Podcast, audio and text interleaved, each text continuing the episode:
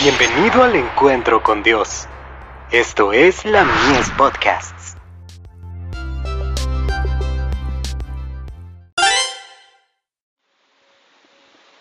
La fe por la cual vivo. Perdonados como nosotros perdonamos. Porque con el juicio con que juzgáis, seréis juzgados, y con la medida con que medís, os volverán a medir. Mateo 7, verso 2. Enseña Jesús que podemos recibir el perdón de Dios, solamente así como nosotros perdonamos a los otros. Es el amor de Dios lo que nos atrae a Él, y ese amor no puede tocar nuestros corazones, sin despertar el amor a nuestros hermanos.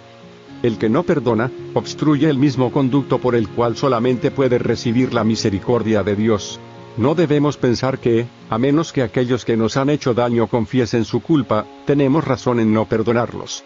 Sin duda, es su deber humillar sus corazones por el arrepentimiento y la confesión, pero hemos de tener un espíritu compasivo para los que han pecado contra nosotros, confiesen o no sus faltas.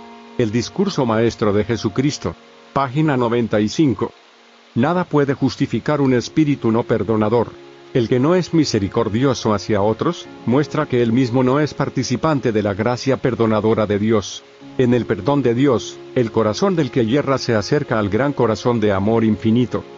No somos perdonados porque perdonamos, sino como perdonamos. La base de todo el perdón se encuentra en el amor inmerecido de Dios, pero por nuestra actitud hacia otros, mostramos si hemos hecho nuestro ese amor.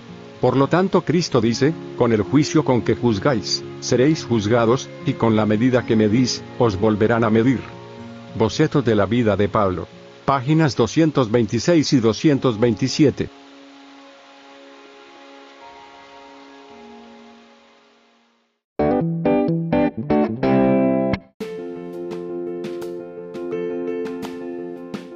Visítanos en www.ministeriolamies.org para más contenido. Dios te bendiga.